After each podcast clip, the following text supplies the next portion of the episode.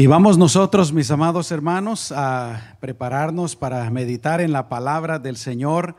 Yo quisiera en esta mañana que meditáramos un poquito acerca de el milagro que el Señor hizo en las bodas de Caná, cuando el Señor convierte el agua en vino. Pero principalmente eh, preguntémonos por qué el Señor hizo ese milagro, cuál fue la razón de que el Señor hizo ese milagro. Y yo creo que hay que recordar, hermanos, que todo lo que está en la Biblia, en primer lugar, es inspirado por Dios.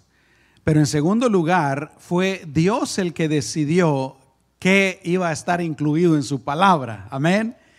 Y de eso pues podemos deducir de que todo lo que está en la palabra del Señor tiene un propósito. Eh, lo que no está eh, por ejemplo, el apóstol Juan dijo, ¿verdad? Que el Señor hizo tantas cosas, dice, que se podrían escribir muchísimos libros acerca del Señor, de lo que hizo, de lo que dijo. Eh, definitivamente hay mucho más que sucedió que no está en las escrituras. Pero, repito, podemos deducir de que lo que está en las escrituras tiene un propósito bien específico. Amén.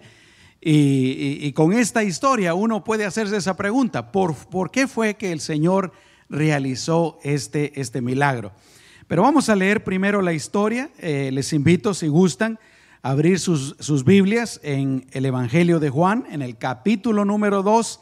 Los primeros 12 versículos son los que nos relatan este acontecimiento. Aleluya. Juan capítulo 2, versículos 1 al 12. Y dice la palabra del Señor, al tercer día se hicieron unas bodas en Caná de Galilea y estaba ahí la madre de Jesús. Quiero hacer un comentario rápidamente. Eh, desde que Juan empieza a relatar eh, el Evangelio, la historia de Jesús, es interesante que él empieza relatando día por día, la primera semana. Y pues aquí encontramos que él dice, ¿verdad? Que al tercer día, al tercer día de, desde el momento que él empieza a relatar. Versículo 2. Y fueron también invitados a las bodas Jesús y sus discípulos. Y faltando el vino, la madre de Jesús le dijo, no tienen vino. Jesús le dijo, ¿qué tienes conmigo, mujer? Aún no ha venido mi hora. Su madre dijo a los que servían, haced todo lo que os dijere. Y estaban allí seis tinajas de piedra para agua, conforme al rito de la purificación de los judíos, y cada una de las cuales, perdón, en cada una de las cuales cabían dos o tres cántaros. Jesús les dijo, llenad estas tinajas de agua, y las llenaron hasta arriba. Entonces les dijo, sacad ahora y llevadlo al maestresala y se lo llevaron. Cuando el maestresala probó el agua hecha vino, sin saber que sin saber él de dónde era, aunque lo sabían los sirvientes que habían sacado el agua, llamó al esposo y le dijo: Todo hombre sirve primero el buen vino, y cuando ya han bebido mucho, entonces el inferior. Mas tú has reservado el buen vino hasta ahora. Aparentemente ya habían pasado, había pasado un buen tiempo. Y en ese entonces, hermanos, las bodas no eran como las nuestras, ¿no?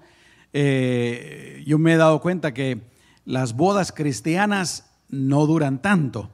Eh, las bodas de personas no cristianas sí me he dado cuenta que duran un poco más, ¿verdad? Entre el servicio religioso, luego se van al salón y ahí pues tienen comida y tienen baile y algunas pues eh, duran hasta la madrugada. Pero las bodas en el tiempo de Jesús, hermanos, duraban días. Amén. Así es que esto no sé si, no sabemos si pasó el primer día, el segundo día o el tercer día. Pero versículo 11 dice, este principio de señales hizo Jesús en Caná de Galilea y manifestó su gloria y sus discípulos creyeron en él. Verso 12. Después de esto, descendieron a Capernaum, él, su madre, sus hermanos y sus discípulos, y estuvieron allí no muchos días. Oremos, hermanos. Señor, una vez más te damos gracias en esta hermosa mañana por todas tus bendiciones, pero en este momento especialmente por tu palabra. Señor, te hemos adorado, esos cantos tan preciosos, Señor, que hemos entonado. Pero ahora, Señor, eh, abrimos nuestra alma, nuestro corazón, nuestros oídos espirituales para escuchar tu palabra. Ayúdanos, Señor, a, ser buena tierra, a ser receptibles y, y tomar todo lo que podamos, Señor, en el nombre poderoso de Cristo Jesús. Amén y amén. Aleluya. Yo quisiera pues empezar diciendo que qué apropiado que Jesús estaba en esta, en esta boda, ¿no? Eh, dice la palabra del Señor de que, de que lo invitaron a él y lo invitaron a sus discípulos. Al parecer, en este momento, obviamente Jesús estaba empezando eh, su ministerio y todavía no andaban los doce discípulos con él, si no estoy equivocado. Eh, pero, pues aquí el Señor Escuchen, el creador de los seres humanos, el creador de la familia y el creador del el matrimonio están en una celebración, en una, en una boda. Y yo creo sinceramente que cuando un hombre y una mujer eh, se van a casar, definitivamente el Señor está ahí, mis amados hermanos. Amén. Pero eh, les decía yo al principio, ¿verdad? Eh, esa pregunta, ¿por qué? es que Dios decidió que esta historia estuviera incluida en las escrituras. Y yo quiero comentarles por lo menos cuatro razones. Definitivamente podrían haber muchísimas, eh, pero yo quiero comentarles por lo menos cuatro razones. La primera razón, mis amados hermanos, es que eh, Jesús hizo este milagro para mostrar su poder. Versículo 11 dice, este principio de señales hizo Jesús en Caná de Galilea, y escuchen lo que dice después, y manifestó su gloria, manifestó su gloria. Y el resultado dice que fue que sus discípulos creyeron en él. Otra cosa que me llama la atención, así como una nota nada más, es que la Biblia dice claramente que este fue su primer milagro, principio de señales.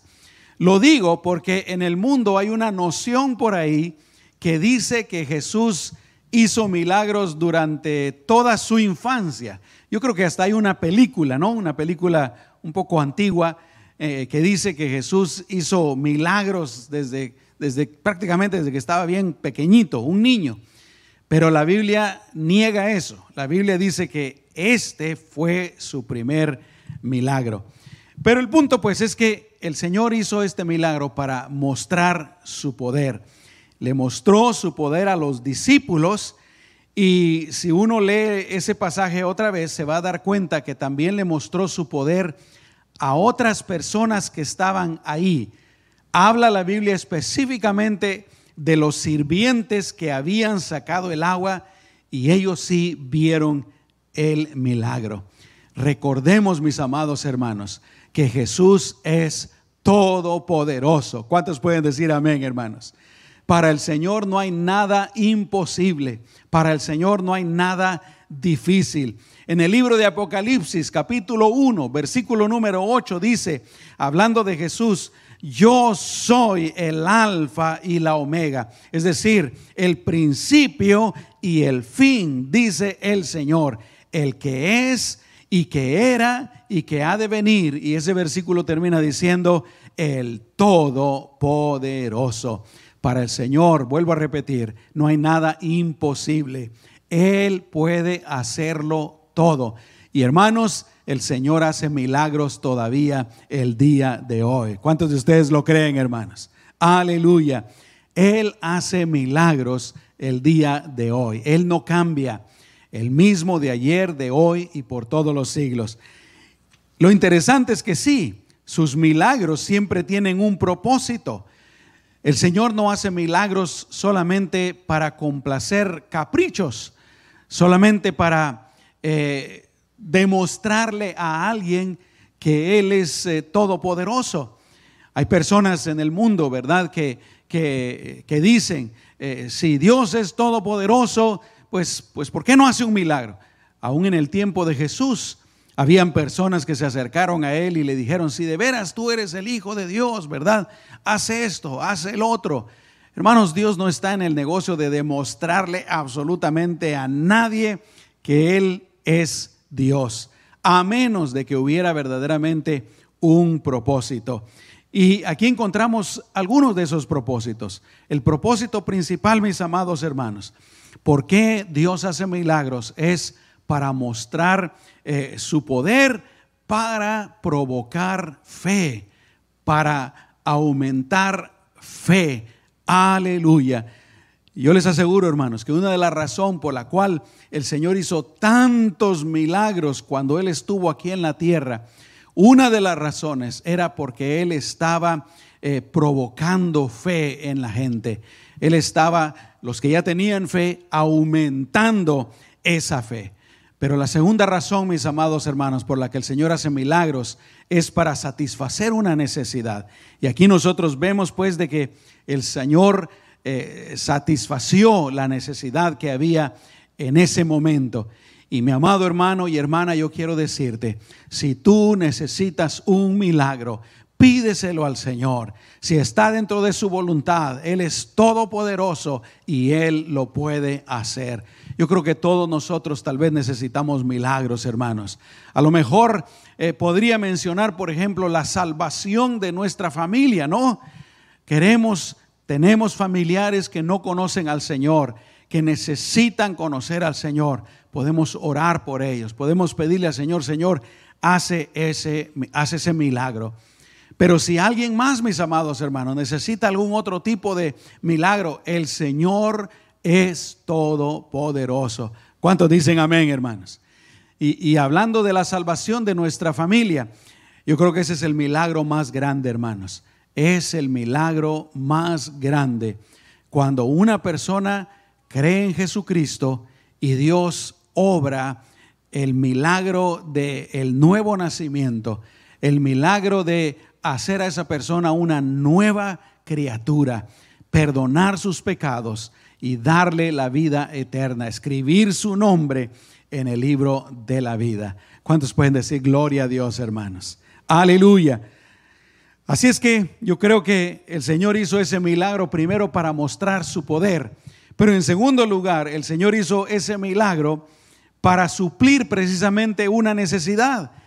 Ahí en el versículo 3 leemos que faltaba vino, se había acabado el vino había una necesidad. Aquí está lo interesante.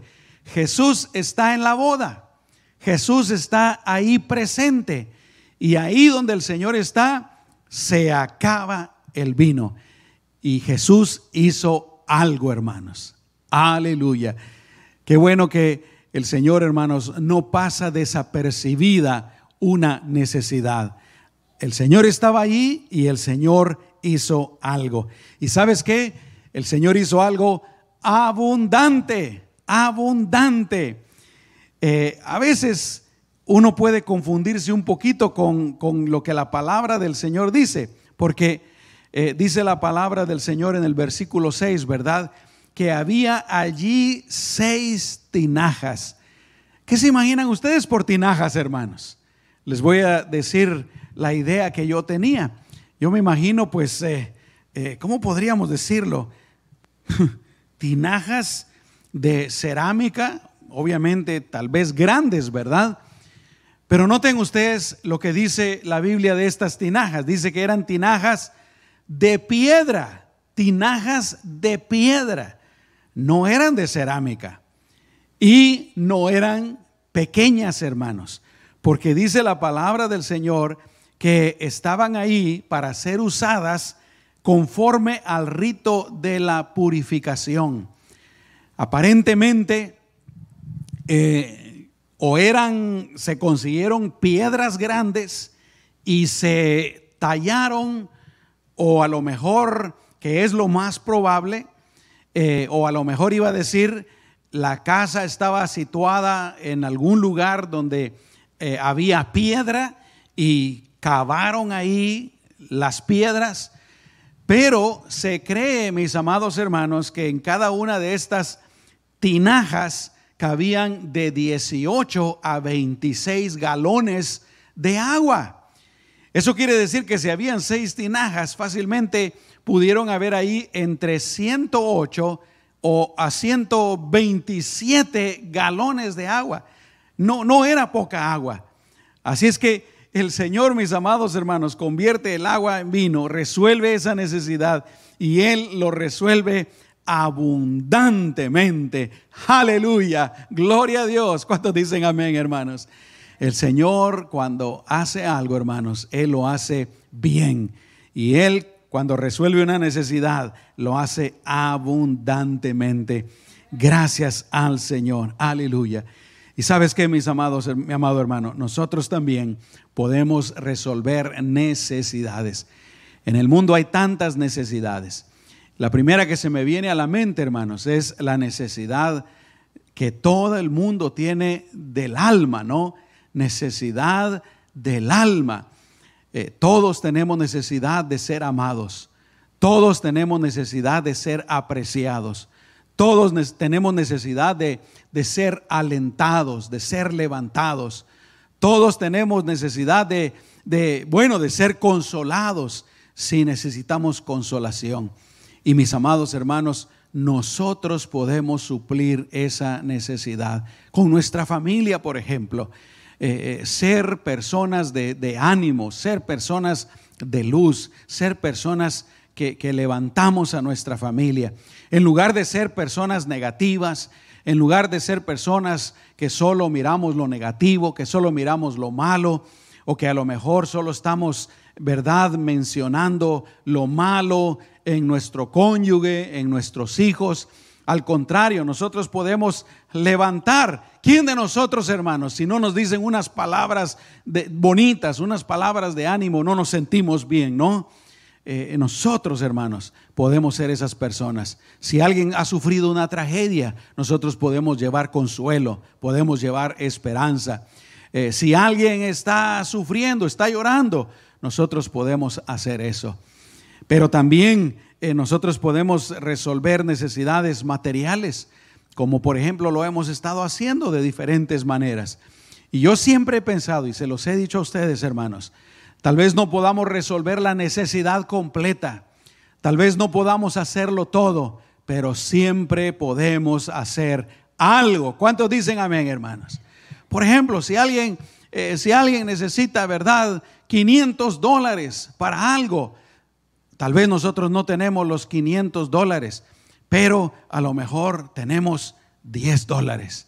Amén. Algo podemos hacer. Algo podemos hacer. Pero principalmente, mis amados hermanos, podemos resolver la necesidad de salvación. El mundo necesita a Cristo. El mundo está perdido. El mundo va en el camino equivocado a la perdición eterna. Y nosotros tenemos el mensaje de la salvación. Nosotros tenemos el mensaje de la salvación y tenemos que compartirlo. La otra cosa, mis amados hermanos, que se me viene a la mente es que así como el Señor resolvió esa necesidad, debemos de recordar que Él es nuestro proveedor. ¿Cuántos dicen amén?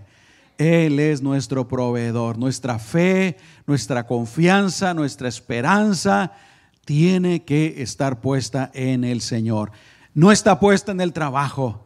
No, eh, no tengas tanto miedo, definitivamente nadie quiere esto, ¿verdad?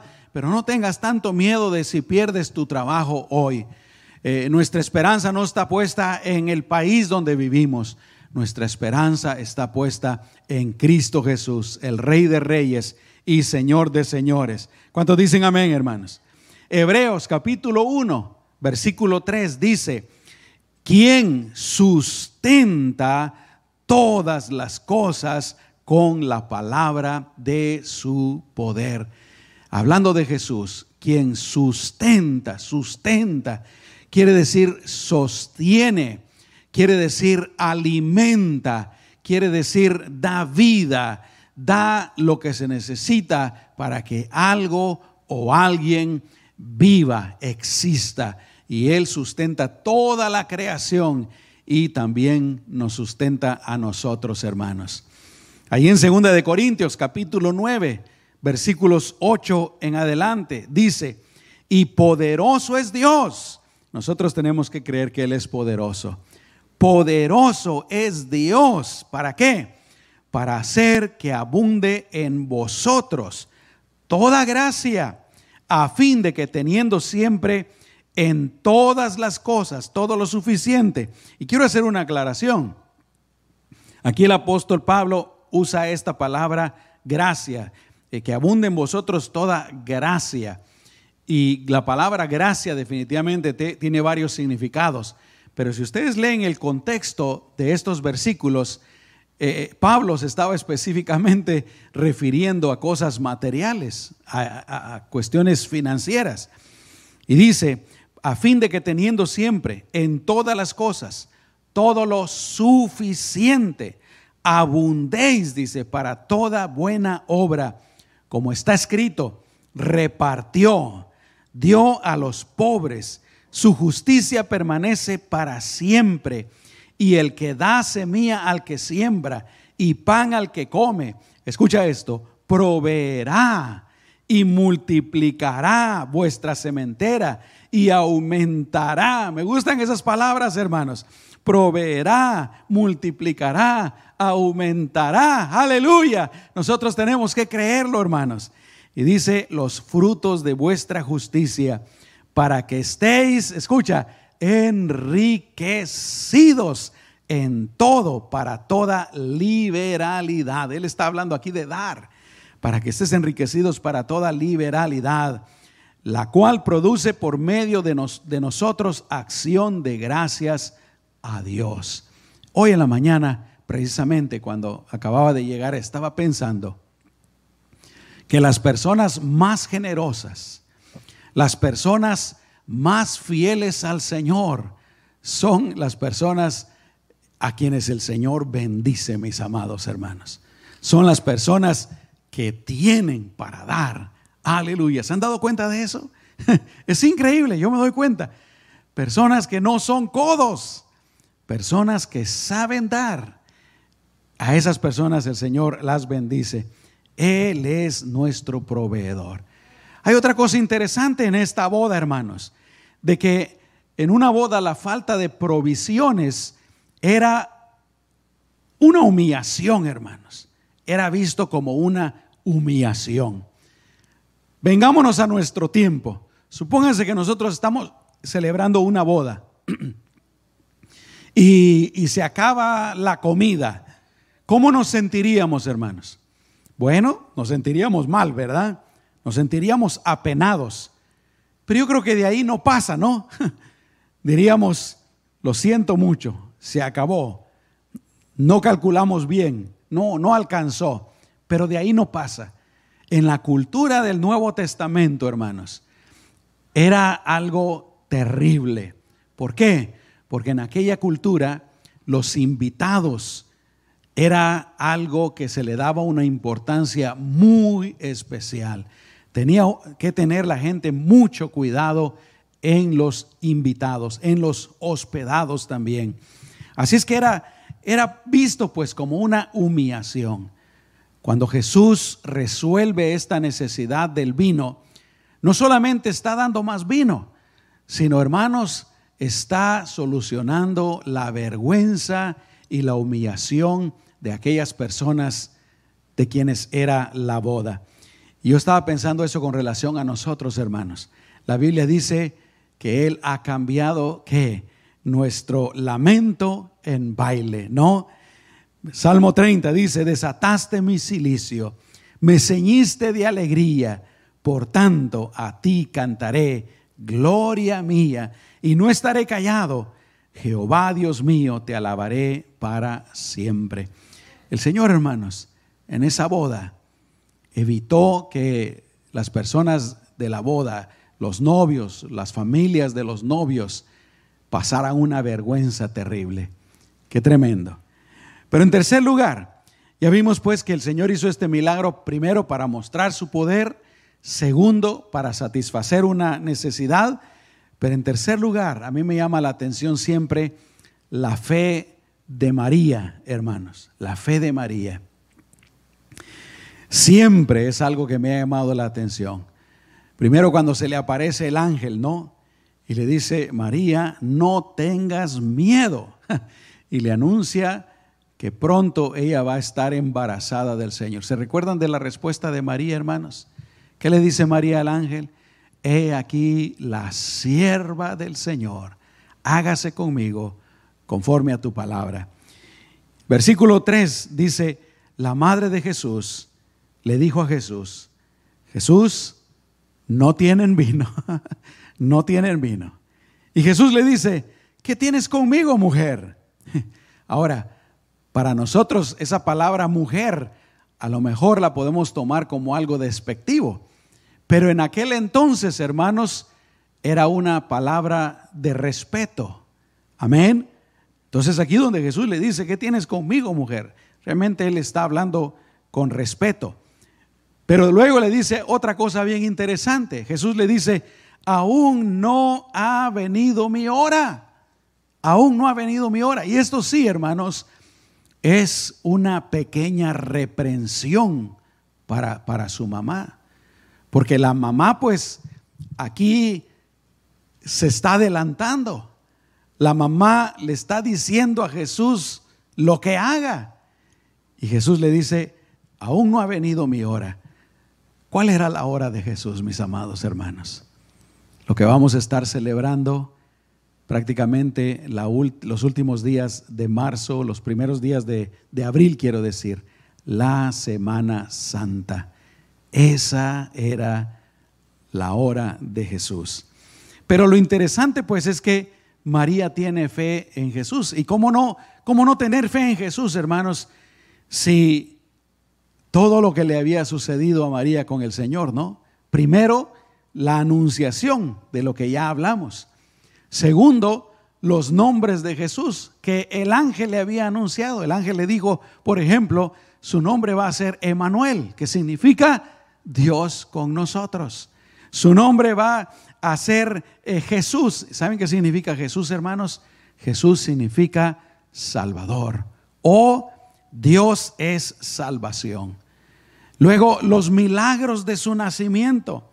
Luego María sabía cómo Jesús también había sido bautizado en agua, cómo había bajado el Espíritu Santo con forma de paloma, la voz que se había oído del cielo.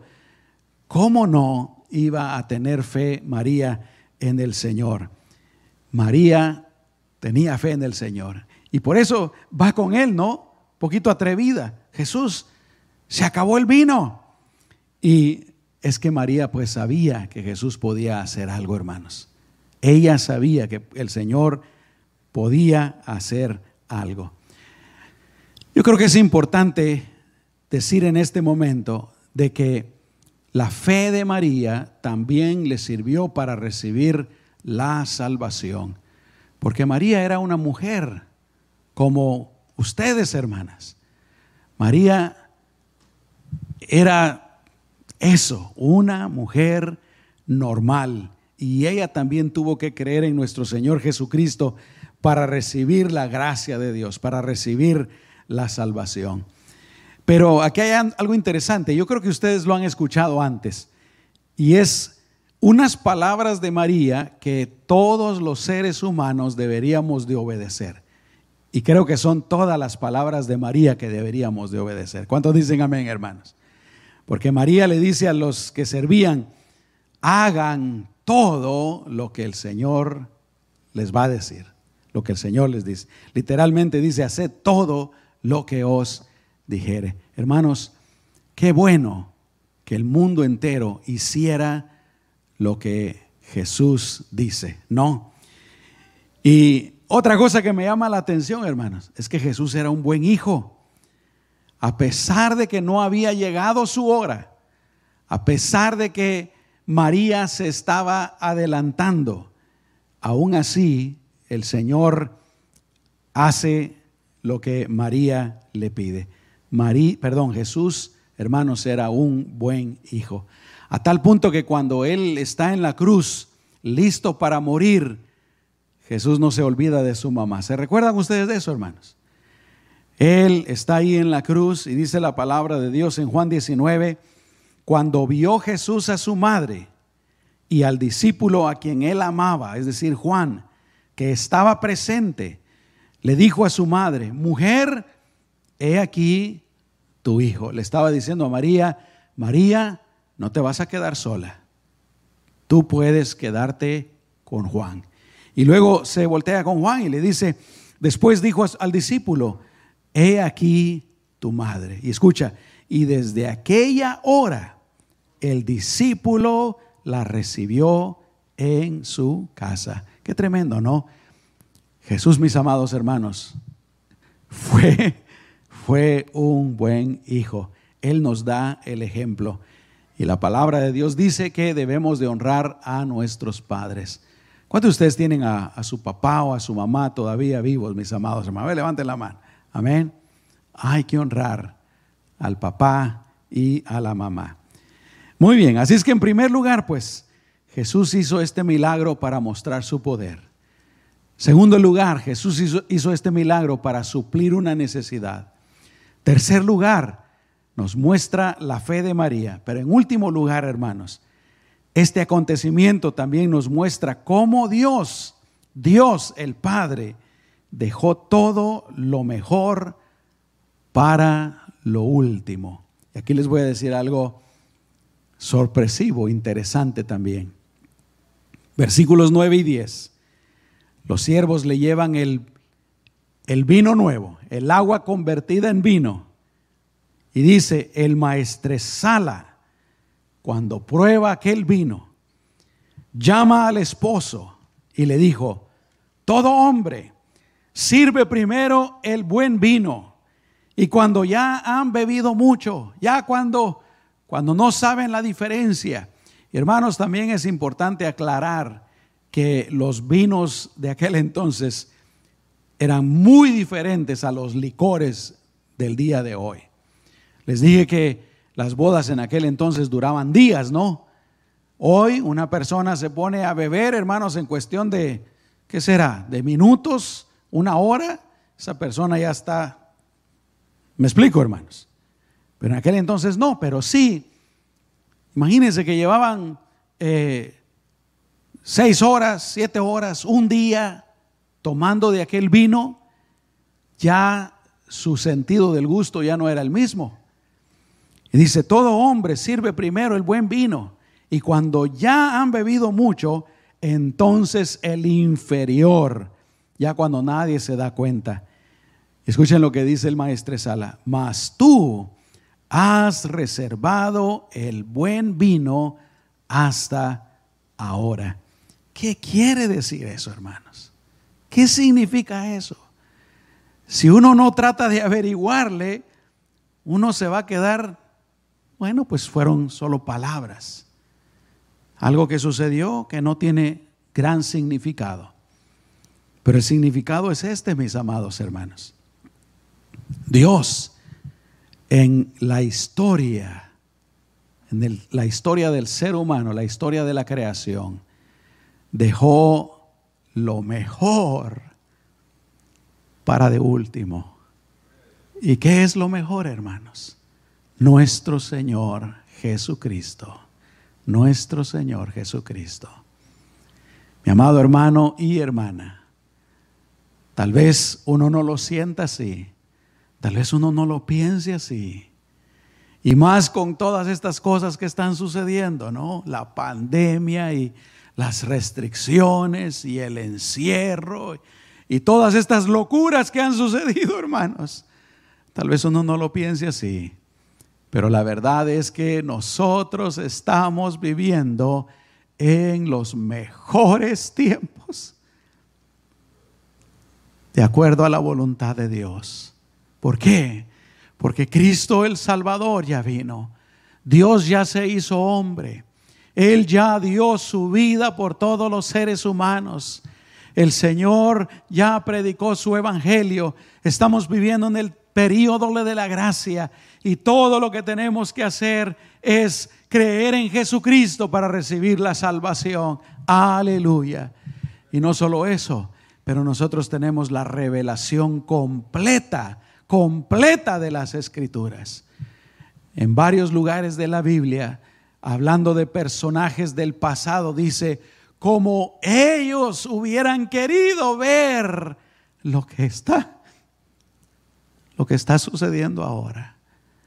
Hermano y hermana, tú estás viviendo el mejor tiempo de la historia. ¿Cuántos pueden decir gracias, Señor? ¿Cuántos lo creen, hermanos? Viene un tiempo, después del arrebatamiento de la iglesia, que no es el mejor de la historia, hermanos. Dice que si ese tiempo no fuera acortado, eh, la mayoría se perderían. Este es el mejor tiempo, mis amados hermanos. Gloria a Dios. Amemos al Señor, vivamos para Él. Termino con esto. Este milagro, hermanos, también nos recuerda el poder transformador del Señor en una vida. Él tiene el poder de transformar las vidas. Así como Él cambió el agua en vino, Él puede cambiar a una persona perdida, una persona en pecado, una persona mala, una persona que va por el camino equivocado, a un hijo, una hija de Dios. Cambia el corazón, cambia la mente, cambia el alma. Aleluya. Y si tú has creído en Jesucristo, el Señor te ha cambiado. Amén. Vamos a orar, mis amados hermanos. Amado Señor, esta mañana te damos gracias por tu palabra. Verdaderamente tú eres todopoderoso, Señor. Tú eres el Dios de milagros, tú eres el Dios de maravillas. Y Señor, tú hiciste este milagro para mostrar tu poder y todavía el día de hoy tú puedes hacer milagros para mostrar tu poder y, y tu amor. Señor, tú hiciste este milagro para suplir una necesidad y todavía el día de hoy tú puedes suplir todas las necesidades, Señor. Gracias, Señor Jesús. Señor, María nos recuerda esa fe que ella tenía en ti, que nuestro deseo, Señor, sea tener una fe fuerte en ti también, Señor. Aleluya. Y Señor, Gracias por recordarnos que estamos viviendo los últimos tiempos, los mejores tiempos, Señor. Los mejores tiempos. A veces se nos olvida, pero estamos viviendo los mejores tiempos. Ayúdanos a amarte. Ayúdanos a amar al prójimo. Ayúdanos a predicar este mensaje de salvación del Evangelio con el mundo tan necesitado, Señor porque nosotros también podemos suplir las necesidades de este mundo, especialmente la necesidad de salvación. En el nombre poderoso de Jesús, que se quite, Señor, toda frialdad de nuestro corazón, que se, que se quite toda tibieza, Señor, que te busquemos con todas nuestras fuerzas, que nos entreguemos a ti, Señor, que no perdamos el tiempo, Jesús en el nombre poderoso de Cristo Jesús. Gracias Señor. Aleluya. Quiero hacer una última oración. Si tú tienes una necesidad o si tú necesitas un milagro, un milagro. El Señor responde las oraciones y Él te ama y Él quiere responder a tu necesidad. Habla con el Señor en este momento y pon tu necesidad en sus manos. Amado Señor, en este momento ponemos nuestras necesidades, nuestras peticiones en tus manos. Obra, Señor. Respóndenos, Señor. Contéstanos en el nombre de Jesús. Y si hay alguien aquí, Señor, o alguien que nos esté viendo en línea que necesita un milagro, Señor, tú eres todopoderoso, tú puedes hacer ese milagro. Haz el milagro, Señor. El milagro. En el nombre de Jesús. Aleluya. Gloria a Dios. Mi esposa me contaba una historia.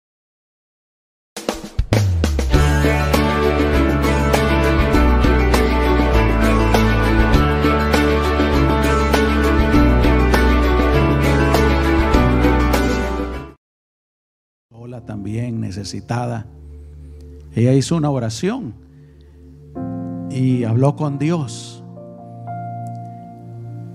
Cuando uno conoce al Señor, ¿verdad? No conoce su palabra, también uno no sabe cómo orar. Pero ella dice que habló con Dios.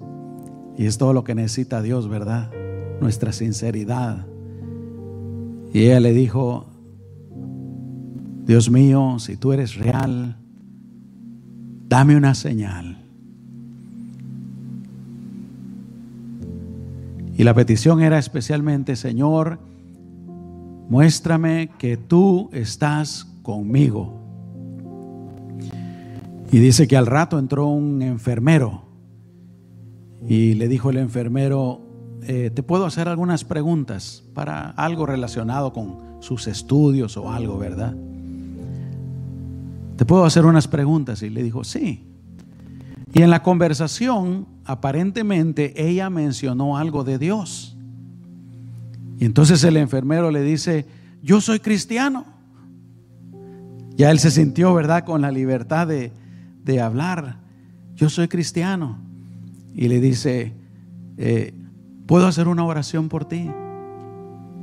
Y las palabras de esta mujer son que hizo una oración tan bonita, eso dijo, tan bonita.